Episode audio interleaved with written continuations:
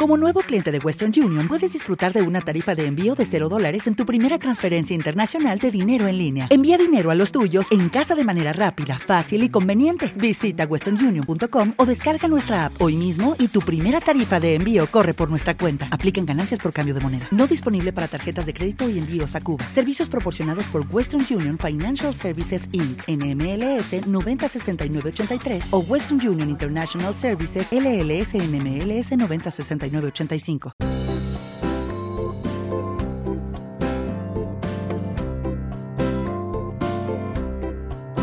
Esto es A Pie de Pizarra, capítulo 11 del 26 de abril de 2017. Bienvenidos.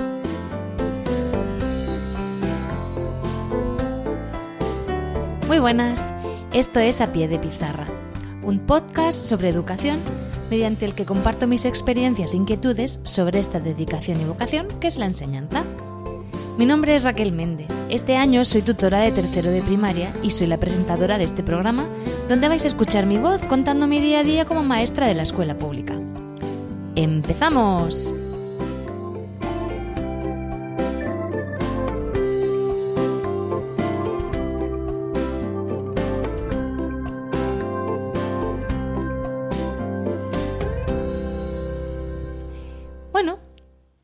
En primer lugar, me gustaría decir una frase de Federico García Lorca.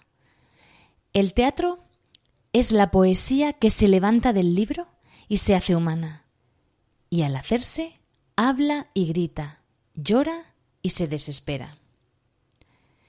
Pues sí, hoy os voy a hablar del teatro y cómo poder trabajar este recurso tan chulo dentro de nuestras aulas.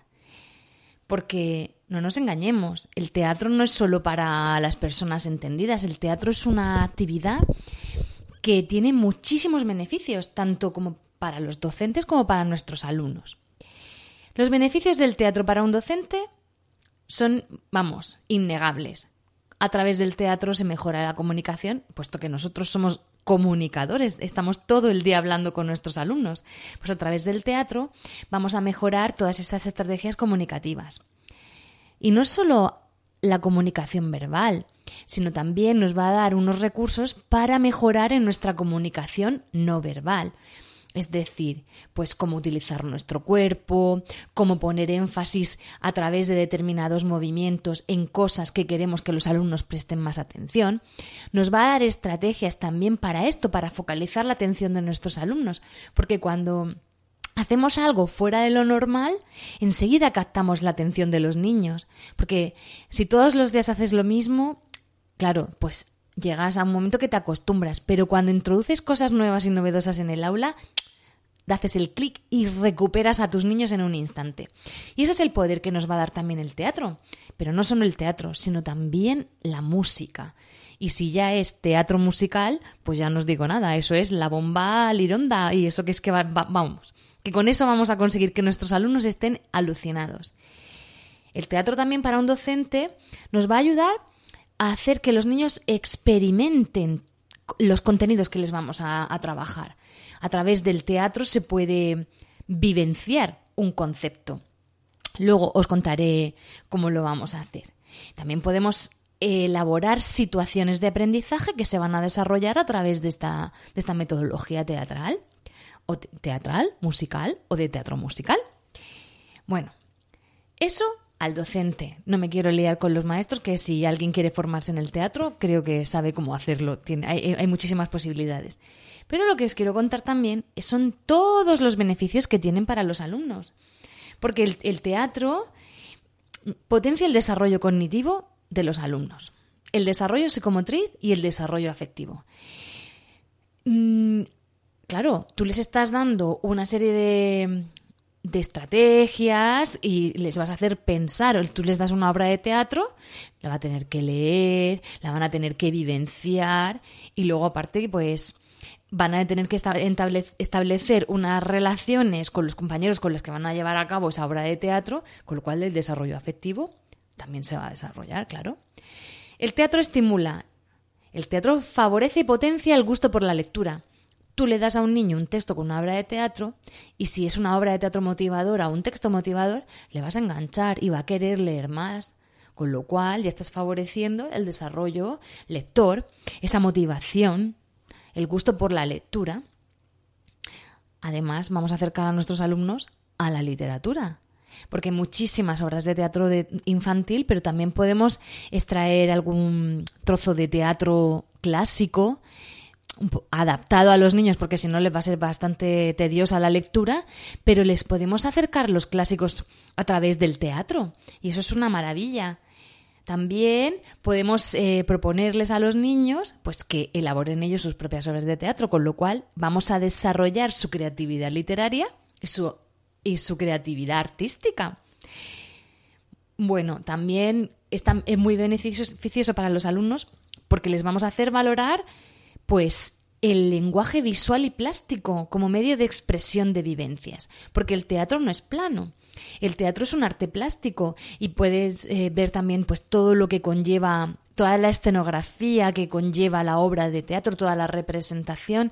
Ahora mismo en los teatros infantiles están desarrollando unas obras que te dejan alucinada con unas puestas en escena con sombras chinescas, con música en directo, con, un, con danza en directo, y todo eso va a hacer que el alumno pues desarrolle un gusto por, el, por la obra teatral y por la música, que de otra manera pues es más difícil dentro del aula.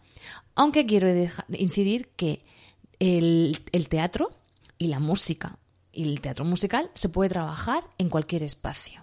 Dentro de nuestra aula es posible. Otra de las eh, mieles que nos ofrece el, teatro es que vamos a trabajar la expresión oral con nuestros alumnos. Vamos a hacer que el alumno mejore su entonación, además de la vocalización y la proyección de la voz. También vamos a trabajar con ellos, pues, cómo pueden interpretar a través de su voz y su cuerpo eh, distintos personajes. Un personaje anciano no va a hablar ni se va a mover igual que un, que un conejito o que un niño joven o que una mujer de mediana edad o no sé, cada personaje pues tiene su movimiento y su voz y su expresión. También con el teatro pues vamos a hacer que la colaboración en el grupo se se desarrolle o se afiance si ya la hemos trabajado bastante, puesto que si les proponemos que hagan obras de teatro por grupos, van a tener que ponerse de acuerdo, con lo cual van a tener también, vamos a desarrollar actitudes de respeto hacia la producción de los demás, así como desarrollaremos eh, la escucha y el sentido crítico. También, porque si algo no les gusta, pues tienen que decirlo. Además, aquí meto una cuña, podemos trabajar a su vez la empatía y cómo saber decir las cosas sin herir la sensibilidad del otro. Todos son virtudes. Mm, el teatro también es una fuente de desinhibición y de superación de la timidez. Yo tengo alumnos en clase que no hablan por no pecar, pero cuando les propongo alguna actividad teatral, pues es como, claro, como no son ellos, sino que son un personaje, se dejan arrastrar. Y es maravilloso ver que niños que son súper tímidos, cuando les enfrentas a o les propones una obra de teatro o alguna situación dramatizada, cómo cambian. Y esa es, esa es la magia de, del teatro o del role playing. También, pues, esto el que el niño sepa enfrentarse a esa situación, que vea que lo hace bien, y aunque no lo haga bien, nosotros tenemos que decirle que lo hace bien porque lo que queremos es afianzar su, su confianza. Pues esto va a hacer, pues eso, que él tenga un mejor autoconcepto de sí mismo, que se sienta más seguro y que crea más en sus capacidades. Como he dicho antes, todo eso también trabajaremos la empatía, puesto que vamos a intentar que los demás compañeros pues eh, refuercen positivamente el trabajo de los demás. Además de todas estas cosas que, que ayuda el teatro en el desarrollo de los niños, pues podemos utilizarlo como estrategia de aprendizaje. No solo todo lo que he dicho anteriormente, sino que podemos utilizar el teatro en cualquiera de las asignaturas que nos vamos a poner, hasta que vamos a tener que dar a lo largo de la mañana. Mm, podemos trabajar, algunas técnicas con las que podemos trabajar para en cualquier asignatura, pues podemos utilizar el juego dramático, que es a través de gestos y la palabra. Eh, a través de improvisaciones, que tú les das una situación y ellos tienen que improvisar. También podemos hacer la pantomima, que es el mimo, pues a través del cuerpo pues vamos expresando. Otra forma que tenemos que podemos introducir el teatro en cualquiera de las asignaturas es a través de los títeres. Y esto es muy gracioso porque cuando le das una marioneta a un niño salen cosas súper, súper divertidas. Em, enriquece pues su creatividad, la expresividad, la, agudeza mental que tienen los alumnos. Y, la verdad que te sorprende mucho porque a través de un muñeco ellos como que se desinhiben y, y dan mucho de sí. Pues también podemos trabajar la danza creativa, que sí que sé que es difícil trabajar la danza dentro de la clase cuando estás dando matemáticas. Pero es posible, yo, vamos, yo, yo intento hacerlo. Siempre todos los días tienen un ratito mis alumnos de bailar. Ya sea en inglés, ya sea en science, en lengua. Yo, vamos, eso lo veo súper, súper importante. También Mm, podemos utilizar la poesía dramatizada. Es decir, tú les das un poema y lo tienen que, pues, que leer en voz alta, entonarlo, darle toda la expresividad que puedan. Bueno, no me quiero ir por las ramas. Quiero centrarme y contaros cómo trabajo yo el teatro en cada una de las asignaturas. Por si os puedo dar alguna idea de cómo trabajarlo vosotros también en vuestras aulas o si sois papás y queréis trabajarlo en casa con los niños. Pues ah, si por ejemplo si tenéis que hacer los deberes con ellos, les podéis ayudar a través del teatro o de la música de las dos a la vez. Muy bien. Quiero empezar eh, contándoos mm, cómo trabajo yo cada una de las áreas. El área de lengua, voy a empezar con el área de lengua porque veo que es como la más fácil. Em, y es la más fácil porque en, el área de lengua pues trabajas también muchísimo la lectura comprensiva. En los libros que tenemos nosotros en el cole, cada unidad, bueno, creo que son todos, pues cada unidad de trabajo empieza con una lectura. Y claro, las lecturas pues suelen tener personajes. ¿Qué es lo que hago? Pues siempre leemos la lectura en voz alta, cada niño es un personaje y luego además eh, por grupos ellos leen la lectura porque ya la conocen, ya la hemos trabajado en clase y eligen el personaje que más les ha, le ha gustado a cada uno y lo dramatizan. Em, luego, por grupos, salen al resto de la clase y, leen la lectura con los personajes que han creado ellos. Y es muy curioso porque cada grupo de niños le da al personaje un aire diferente y ellos se ríen mucho. Y entonces, luego el siguiente grupo, si le ha gustado algo que ha hecho el anterior, lo copian. Y es curioso ver cómo, cómo evoluciona el mismo personaje en función del actor que lo está realizando. Solamente en lengua no trabajo el teatro con la lectura sino que yo que como soy un amante del teatro, de la música, de los musicales, pues mm, cada contenido nuevo que le voy a introducir o cada estándar, pues intento crearme un mundo mágico. Por ejemplo, que mi director siempre se ríe y me, dice que estoy colgada, pero, pero a los niños les encanta. si voy a trabajar los determinantes, por ejemplo, los determinantes demostrativos o los determinantes posesivos, o yo qué sé, cualquier tipo de determinante, pues yo me hago un mundo. El mundo de los determinantes posesivos. Y en el que todo, todo el mundo es mm, muy avaricioso, todo es, cada uno quiere lo suyo, no le deja nada a nadie. Entonces, a través de ahí les voy, les voy dejando la puerta abierta para que vayamos haciendo el mundo. Yo les doy la primera premisa y ellos van creando los personajes. Entonces está el señor Don Mi, que todo es suyo, que es muy egoísta, el señor Tú, que todo se lo quiere dar a los demás, el señor Su. Entonces vamos creando los personajes y luego ellos, eh, con cada uno de los personajes que hemos dado, pues le van poniendo una voz distinta, eh, una actitud corporal diferente. Y muchas veces los saco a la pizarra para que pongan ejemplos de lo que hemos estado trabajando a través de sus personajes y eso es que les encanta. Entonces, pues eso, aunque sea gramática, aunque sea ortografía, siempre, siempre, siempre me invento un mundo imaginario y ellos desarrollan los personajes. Y ese día hablamos como los personajes. Eso parece que no es teatro, pero sí que lo es.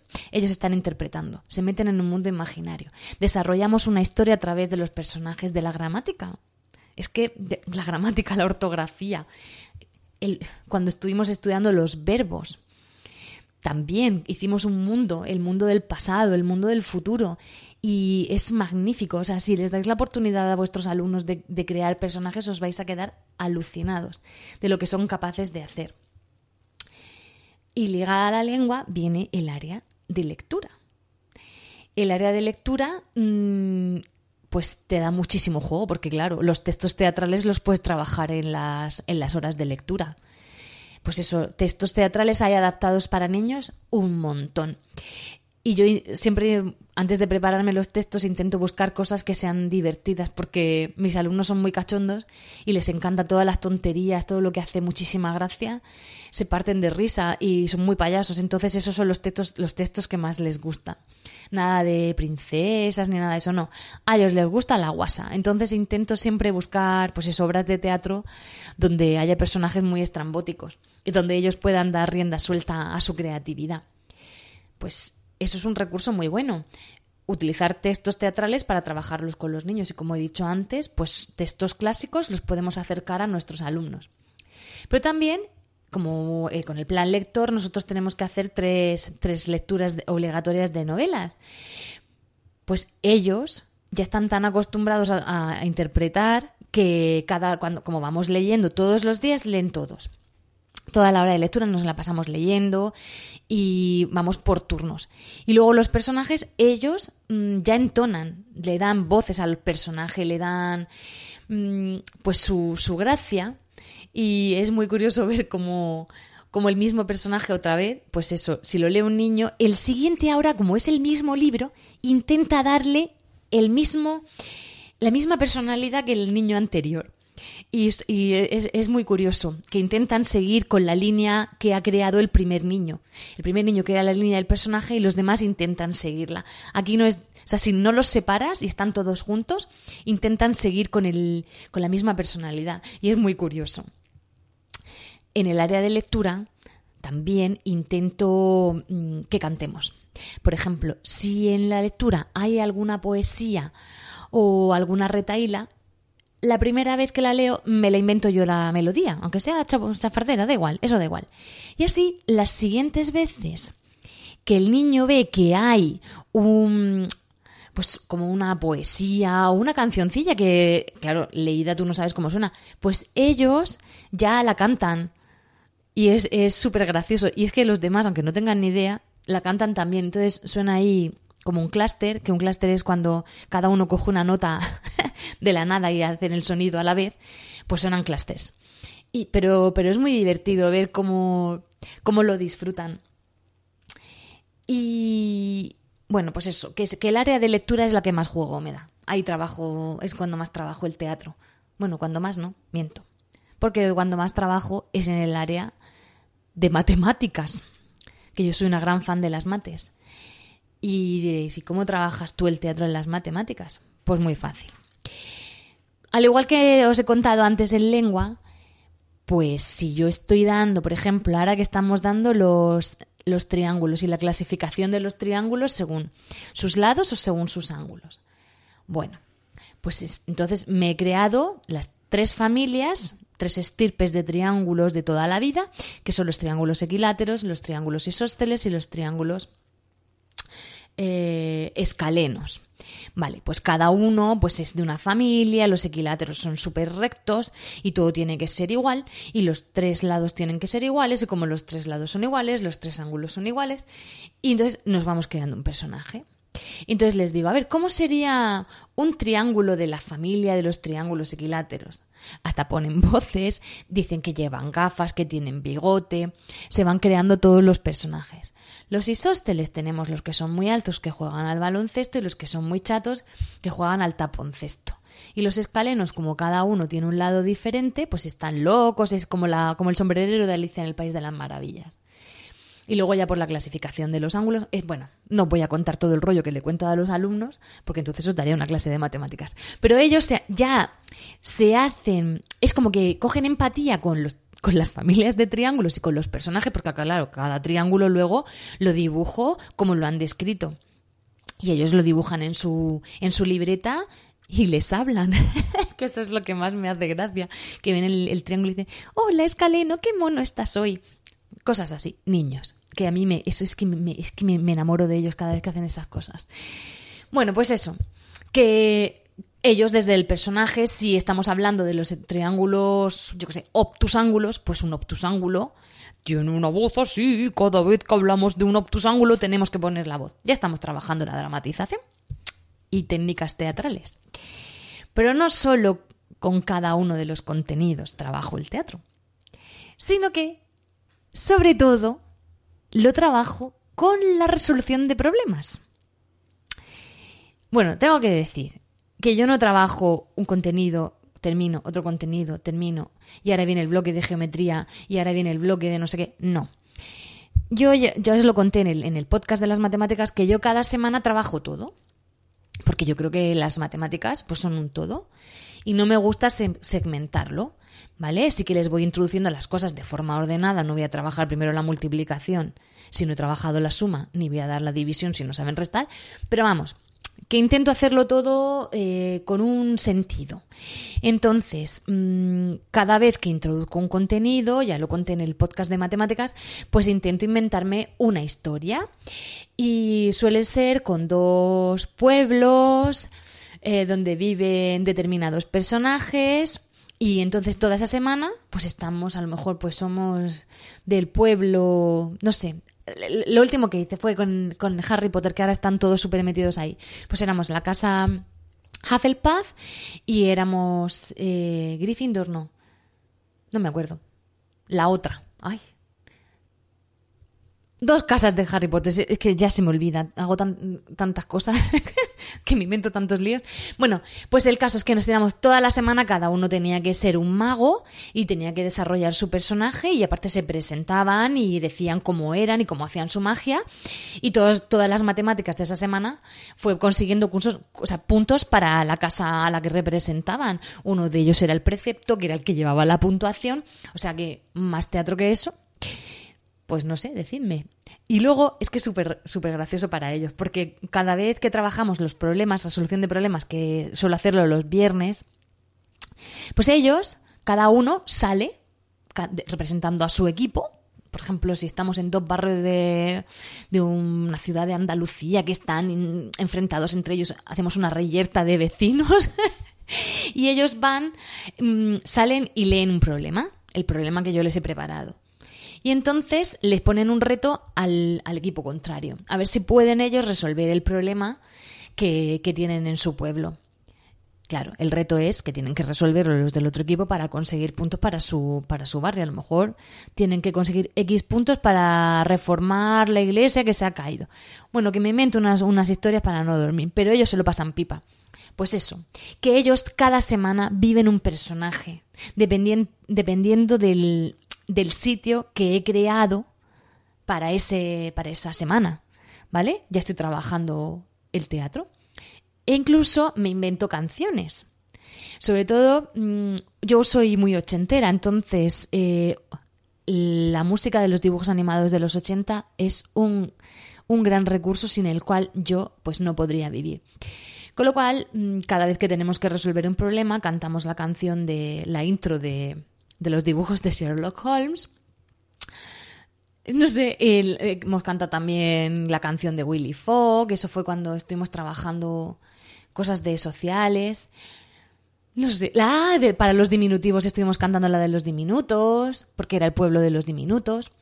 No sé, ahí hay un gran recurso que, que si no lo utilizáis, de verdad que a los, a los chavales les encanta la música de los 80 y hay que rescatarla. Bien, eh, para trabajar también el inglés, el teatro en el inglés, pues yo tengo la suerte de que el método que estamos utilizando siempre termina en la unidad con una, con una historia. Entonces lo que hago es que la trabajamos todos a nivel oral en forma general y luego lo reparto por grupos. Y al igual que en lengua, luego salen a dramatizarlo, pero esta vez en inglés. Y sí que les dejo el apoyo del libro porque, claro, no, no se lo saben, les cuesta más trabajo aprendérselo de memoria. Pero lo hacen genial y ahí pues ya también ves la pronunciación que tienen y, y lo que tienes que mejorar.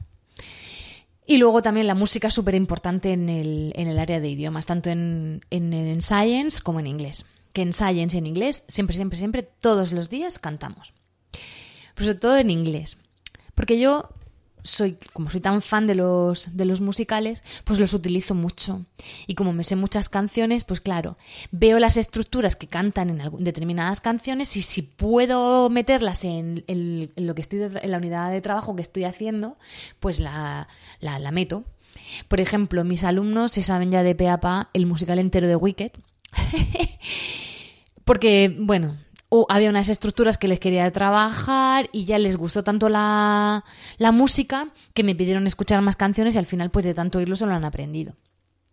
También se sabe en la intro de The Book of Mormon porque trabajas todo lo que son los saludos. Hello, my name is bla bla bla and I would like to bla bla bla. Entonces, pues eso, ellos están cantando y a la misma, misma vez están aprendiendo.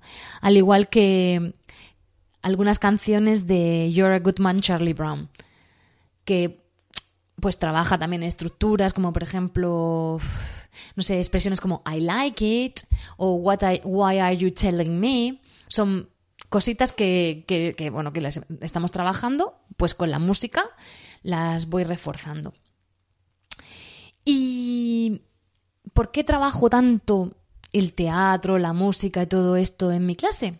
pues porque una hora a la semana de música y una hora de plástica no es suficiente en la vida de un niño. Debería de haber todos los días algún rato para que los niños experimenten, experiencien la música, la artística, la plástica. Pero vamos, a los míos se les acaba este año porque ya en cuarto desaparece. Así que yo soy de la opinión de que todo lo que pueda hacer yo por ellos para que vivan y experiencien mm, todo lo que tiene relación con la música, la vivencia corporal, la expresión, tanto verbal como no verbal, eh, la relación entre los iguales, eh, la danza, la dramatización, pues lo voy a hacer. Porque lo que no hagan ahora, en un futuro, no lo van a vivir. Así que bueno, espero haberos ayudado con alguna de las cosas que hago yo para trabajar el teatro y la música dentro de mi clase. Y os veo, bueno, no os veo, pero os hablo dentro de un par de semanitas, porque si no, ya sabéis, os quedaréis en recreo. Hasta luego.